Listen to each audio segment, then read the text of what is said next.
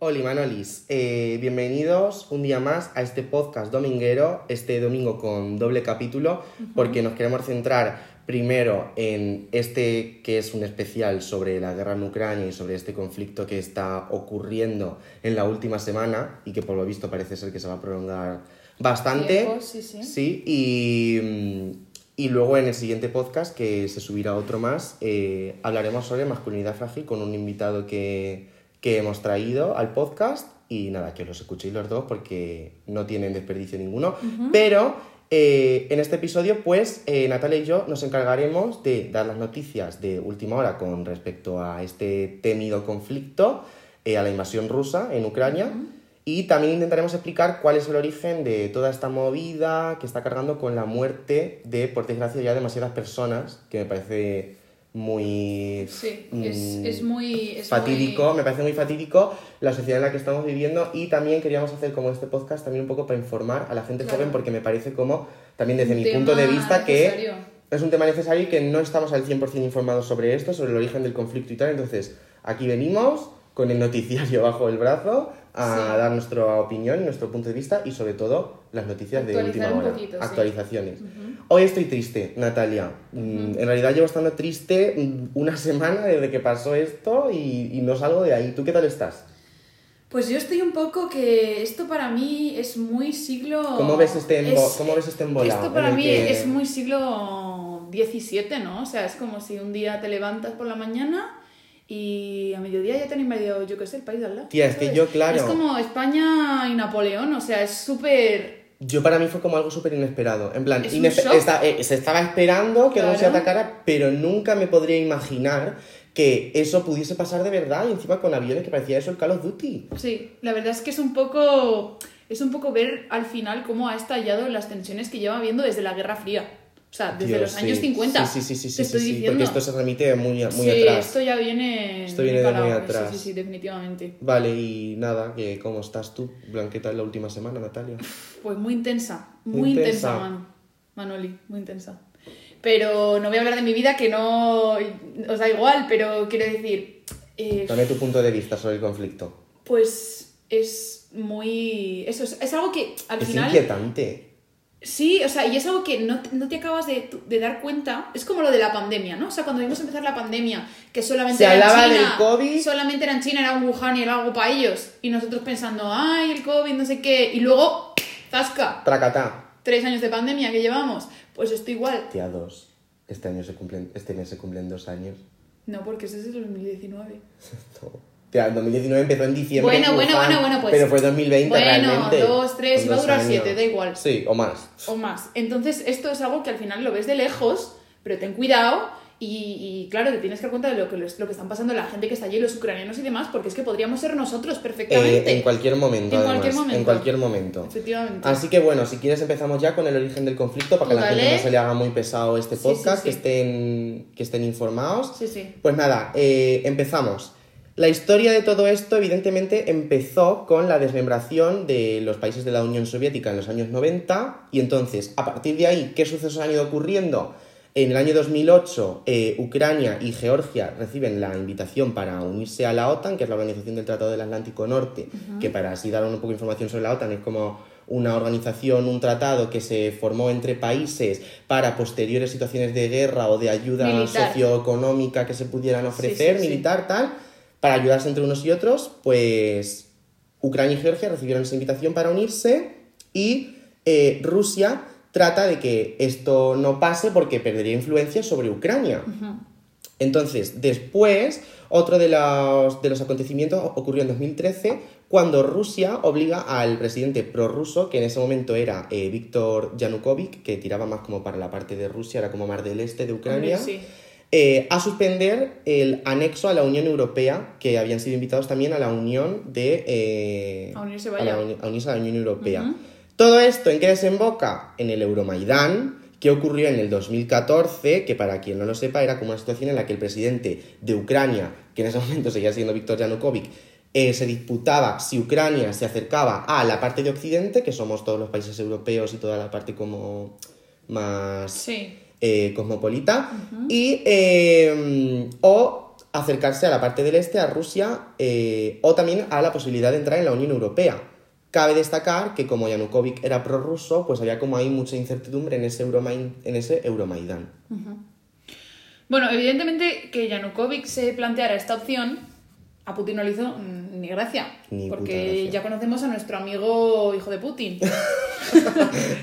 que no es por culpar a su madre, ¿eh? Pero- bueno, aquí para decir que un abortito a tiempo. Un abortito, un- una ligadura de trompas no hubiera estado mal. No, Señora nada, Putin. nada. Entonces, ¿qué pasó? Que ocurrió la división entre ucranianos que preferían Occidente y aquellos que, bueno, no es que prefiriesen Occidente, es que Que estaban más cercanos, estaban más cercanos- más cercanos a Europa Occidente, en sí. y los eh, prorrusos, que colindan, colindan con que colindan Rusia. con esa región y que son eh, ruso, ruso-hablantes, básicamente. Eh, hay dos territorios de la región del Donbass que se, se procla- proclamaron repúblicas independientes de Ucrania porque eh, no les representaba esta situación y ellos se veían más eh, cercanos a lo que es Rusia y demás. Putin en su momento no, reconoció su independencia. Algo que yo creo que ha cambiado, porque creo que ahora sí... ¿En qué derivó todo esto? En el acuerdo de Minsk, que fue en el 2015, en el que en Bielorrusia, en la parte eh, en la parte de Bielorrusia que está como entre así como arriba de Ucrania y tal, en Bielorrusia como que es el centro de diálogo entre Ucrania y Rusia, se unieron la parte ucraniana, las independientes de las regiones del Donbass y eh, el gobierno ruso. Entonces se reconoce como cierta soberanía del este de Ucrania, que son las regiones del Donbass, de los dos territorios independientes, y se notaba una cierta desescalada. Entonces, en ese momento hubo un conflicto, una rebelión con muchísimos muertos, y en total, pero en ese momento fue menos grave porque los demás países, es- o sea, el Occidente, Europa en general, no se estaba viendo involucrado en ese conflicto, no se estaba metiendo en el ajo, ¿me entiendes? Entonces, ¿qué provoca esto?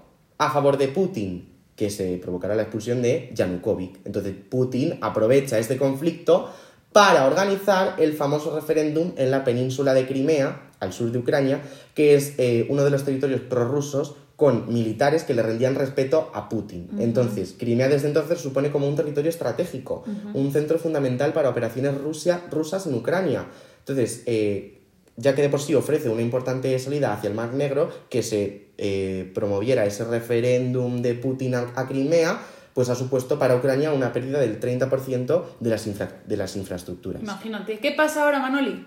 Que el Kremlin, acá la Casa Blanca de, de Rusia, Rusia, o sea, para Acá que la no lo Moncloa de- de Españita. Putin con sus consejeros sí, sí, amenaza a la OTAN, nada más ni nada menos, de convertir a Ucrania en una base militar encubierta de la alianza. O sea, claro, Putin se ve...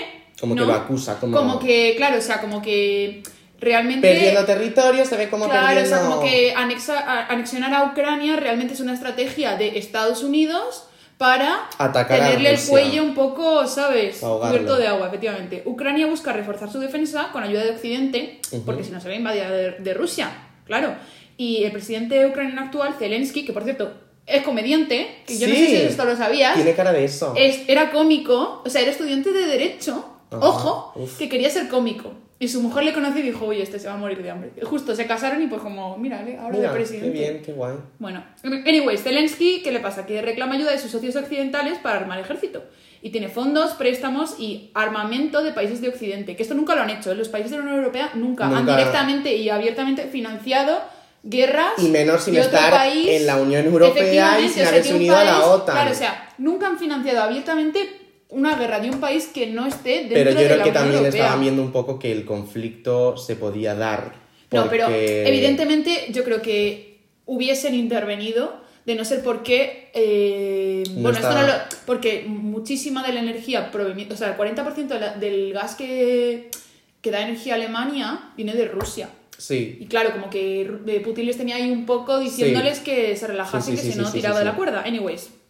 Pues nada, eh, well, ¿qué, qué, qué comentamos? O sea, que estamos en una metida de pata bastante tremenda. Sí, la en una es que situación sí. en la que no nos gustaría habernos visto implicados, sobre todo siendo eh, ciudadanos europeos, que supuestamente somos como vivimos un poco en el estado de bienestar en el estado de que, bienestar claro y esto nos suena un poco como o sea vivimos privilegios. claro o sea al final es un poco que Sentirte amenazado. darte cuenta de que realmente eh, más allá de España, más allá de, de la Unión Europea, más allá de Sí. como este, este mm, estado de, eso, de bienestar pactado en el que nadie te puede amenazar con una pistola por la calle y demás, Se puede ver el totalmente mundo, el mundo sigue siendo lo que es ahí, tu, y tu A seguridad se puede cosa- ver A amenazada. mí es una cosa que me da muchísima curiosidad y es que Putin, no es que se haya convertido ahora, sino yo creo que ya se le veía venir a este señor el plumero, se ha convertido en un gran genocida eh, y incluso me parece como mayor genocida, o sea, esto no hay una escala que lo mida, pero cas- casi como mayor genocida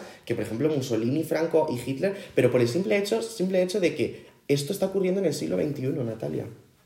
Ya. Esto está ocurriendo en el siglo XXI.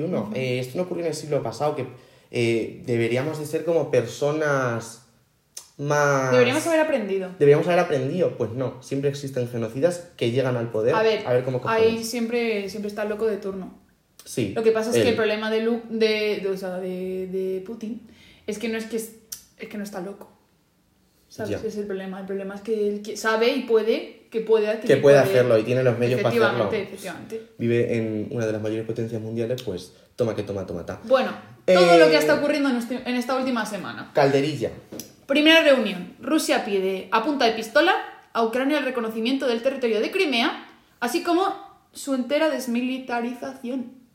O sea, ya Esto ni en la casa de papel, ¿eh? Es que vamos a ver, o sea, es que- o sea aparte de que bombardean a Ucrania eh, hasta la saciedad. Encima, vamos- quítate las bragas que te doy. Sí, ya, vamos, total. Eh, sanciones. Pro- propuestas de sanciones por parte de la Unión Europea, bloqueos económicos, eh, el trigo, el gas que viene procedente de Rusia. ¿Qué ocurre entre los países de Occidente? Pues esto es una opinión mía, que a mí me parece como que a nivel ideológico nos interesa muchísimo promover la libertad y el respeto y a nivel material a Europa le interesa no plantar cara.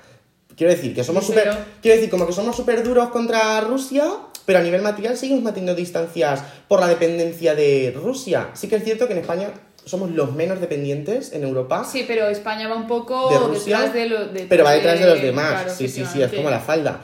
Eh, ¿Hay en este conflicto un verdadero ganador económico? Me voy a mojar y digo sí. Estados Unidos puede ofrecer, puede exportar todo aquello que Rusia deje de exportar en cualquier momento. Si alguien sale ganando, es Biden. Biden. Biden. Bueno, yo digo Biden, tía. Somos españoles. Hay que defender lo nuestro, ¿sabes? ¿Qué pasa? ¿Qué están provocando todas estas sanciones, Natalia? Que la población rusa está pagando un 40% más por los bienes que están comprando últimamente debido a esas sanciones que, están, que se están imponiendo a Rusia y que provocan una presión económica súper alta sobre la población y sobre oligarcas cercanos a Putin. Entonces, ¿qué se está esperando? Que la población rusa y los amiguetes de Putin, los amiguetes de aliados, le canten las 40 a Putin, pero de momento no, de momento no está siendo posible hay eso. un par de bolcheviques. Bueno, no. no. No Vamos a No te- meternos no en cosas metas. del siglo No XX. te metas en cosas del siglo XX, no. Solamente en la música que he escuchado. Vale. Bueno, ¿qué más? Liberan presos para combatir contra Rusia. Eso lo ha hecho Zelensky. Ha liberado a los presos de las cárceles para... Claro, se ha marcado un, un- como hicieron los british para conquistar Sí, Australia. Como la, como que llevaron ahí a todos los presos, una maravilla. El, el Suicide Squad, el escuadrón suicida. Claro, pues igualitos. Que han como que sacado a los, a los malos de, los malos de las películas Sí, sí, para combatir el mal. Pues ya está. Eh, Zelensky, debido a todas estas polémicas generadas, evidentemente pide entrar en la Unión Europea desesperadamente, lo que para Europa no está siendo una opción ahora mismo. Entonces, lo que, la, la solución que ha dado la Unión Europea es facilitar armas a Ucrania, pero se sigue manteniendo al margen hasta el momento. Entonces, eh, ¿qué podría desencadenar esto? Pues Una en un conflicto entre todos los países, una tercera guerra mundial, si Ucrania se mete a la Unión Europea y por, y por ende los demás países ayudar a Ucrania Claro, en la guerra. efectivamente. Al final acabamos todos sin cabeza. Aquí degollados todo el mundo. Bueno, se acuerda una segunda reunión, ¿no? Que fue este jueves. que fue pasado. este jueves. En esta ocasión, el encuentro ha tenido lugar en Brest, en la región de Brest, que está en la frontera entre Polonia y Ucrania. Eh, al acabar la reunión, el asesor presidencial ucraniano Mikhailo Podolak, No sabemos si se no dice sabemos así, si se dice así, pero, bueno, yo me Mikhailo, mojo, eh, dice que no han sido los resultados esperados, que entre ambos van comillas... no, que- pero bueno, esperados. ambos bandos han acordado establecer corredores humanitarios. ¿Qué supone esto? Significa que va a haber vías para que haya una circulación segura, para que no, en la que no te puedan volar la cabeza. Libre de ataques. Efectivamente, donde hay ayuda humanitaria y para, para las víctimas, del conflicto. O sea, ¿Qué ha pasado? Que esto lo dijeron el jueves y el viernes ya no lo cumplieron. Ya en lo la región de. Mariupol eh, se pensaban que había un corredor humanitario para las víctimas del conflicto o para ayudar a personas que siguieran O sea, no están haciendo no el alto están haciendo el, el alto al fuego, no están cumpliendo con su acuerdo, no están haciendo nada de lo que acordaron en la segunda reunión. but not surprised. No surprise, literalmente. Eh, ¿Qué pasa? Que últimamente Ucrania, o sea, en la última semana, ha detectado un incremento de la radiación nuclear y creen que los rusos han tomado el control de Chernóbil para amenazar a los países de la Unión Europea. Qué Esto fuerte. Qué fuerte. lo han tomado, ¿no? O sea, nos, nos confirman que lo han tomado. Esto me da mucho miedo porque eh, pienso, o sea, esto es opinión propia, que si te saltas el derecho internacional, pues entre los demás países eh, que son misóginos entra en juego cuántos misiles tiene cada uno, ¿sabes? Entonces eh, van a empezar a seguir el modelo, todo el mundo me parece que va a empezar a seguir el modelo de Putin y esto va a empezar a despertarse desde sangre de estos países misóginos como podrían ser perfectamente eh, Corea del Norte, por ejemplo. Y a mí eso me da muchísimo miedo. Acabo de tragar saliva. Luego, más tarde, aparte de tomar el control de, de Chernóbil, toman el control de la planta nuclear eh, ucraniana que se llama Zaporizhia. Lo siento por la pronunciación, pero No eh, se encuentra en la ciudad de Enerhodar, que está, es como la más grande, una de las más grandes de Europa. Entonces, ¿qué ha provocado esto cuando se tomó el control de Zaporizhia? Eh, un enfrentamiento entre las, ropas, entre las tropas rusas y ucranianas, que provocó un incendio también por el que peligró la, La- la fuerza nuclear. y eh, se vio sofocado en ese momento. Conclusión, amenaza nuclear máxima. Amenaza nuclear máxima, Chernóbil y, Ya Zapor- lo dijo, ya lo dijo Zaporizhia. Leiva en Guerra Mundial, Nuclear, todos los álbumes que ha sacado el señor lo sabía. Y Chernobyl, también sacó una canción que se llama Chernobyl. Lo siento por hacer publicidad. Madre del señor. Fan de ese señor. Anyways. Bueno, pues ya está, estas son como las últimas noticias más importantes, porque tampoco queríamos que esto se hiciera como muy pesado Sí, sí, sí. de la última semana. sí, y sí. ahora yo, Natalia, te traigo noticias un popular opinion que La sección, también. mi sección preferida. tu sección preferida, que son las que han estado ocurriendo también esta última semana y de las cuales yo he sacado mis propias conclusiones. ¿Qué pasa? Que ante este conflicto mucha gente ha tenido que como eh, exiliarse de las ciudades, abrirse paso, irse a otros países para los cuales, por ejemplo, Polonia, que es un país vecino, ha abierto sus fronteras de forma ilimitada a recibir refugiados. Esto está genial, pero esconde un double-edged sword en toda regla. Vamos, o sea, Eso significa hay- una espada con dos de caras. doble filo, Doble sí. filo, efectivamente. Eh, con dos caras. Uh. hay una situación de racismo impotente en la frontera con Polonia porque se están poniendo autobuses que son separados en blancos y magrebíes. Los autobuses de los blancos salen cada media hora y los de los magrebíes, que son así como de raza Árabes. negra, árabes, ¿sabes? Sí. Así un poco, eh, cada cuatro horas. Es que Polonia es un país que tiene, además, que O sea, tiene- además de muy- separarlos por raza, Esto los no- están no sé- separando no en cuanto si a tú- importancia de vida, No sé entre si tú lo sabes, Manoli, pero Polonia es un, es un país que tiene muchísimos problemas también de homofobia. Sí, de claro. xenofobia y sí, demás, sí, sí, o sea sí, sí, que-. Además, eso estuve Tú hablando imagínate salir de. Ucrania, que bueno, que es una nación dentro de lo que cabe, que bueno, tendrá sus problemas con Rusia, pero que tampoco a entrar a Polonia, o sea, que te reciba Polonia, te quiero decir, pues duro, la verdad. Duro, sí, pero bueno, a ver, es un noble gesto. Sí. Yo creo que cualquier país vecino que hubiera estado en ese momento Sí, vecino haría- Ucrania lo habría hecho, Sí, sí, me parece. eh, pero era una situación que me apetecía Cabe- comentar cabe porque destacar, es que hay mucho racismo en ese gesto. Me parece en plan como que está dando más importancia. Que no me meto en el tema niños, ¿eh? me meto a adultos mayores de 18 o 20 años, ¿sabes? Ya el tema niños, ya eso es ya eso es fundamental. Pero a partir de una edad adulta, que se le dé más importancia a unas vidas que a otras, me parece denigrante. Porque en España también hay- no solo hay morenos con ojos marrones, ¿me entiendes? Que, o sea, es como, yo qué sé, como derecho popular que debería tener todo el mundo. Autobuses, si salen cada media hora, Pues que salgan con hora. blancos o con magrebíes. Con niños primero, pero con blancos y con magrebíes, da igual. ¿Me entiendes? Otra de las cosas que han pasado esta última semana es que, eh, pues, situaciones como estas provocan que millones de niños ucranianos estén sufriendo y perdiendo la vida de sus familiares, por lo tanto se quedan huérfanos totalmente, y estamos teniendo la suerte de que Europa está promoviendo muchísimo la adopción, la acogida de estos niños niños. ucranianos. ¿Qué ocurre? pues que se nos ve muchísimo el primero en estas situaciones, porque a mí me parece que esto diariamente llevaba pasando en el Mediterráneo hasta el día de hoy y sigue pasando con miles de niños africanos que llegan a nuestras costas. ¿Y qué pasa? ¿Que nos preocupa más la vida de los niños ucranianos? Nos preocupan, pero se nos ve el plumero. Se nos ve el plumero, ucranianos sí, africanos no. Manoli, estás tú. Estoy en falla. Estás revolto... Como revoltosa, decía, ¿eh? como decía Aquí María. hay que decir las como- cuatro verdades. Claro, como decía María Montessori, esta es la siguiente frase que voy a dictar, que es todo el mundo habla de la paz, pero nadie educa para la paz. Díselo.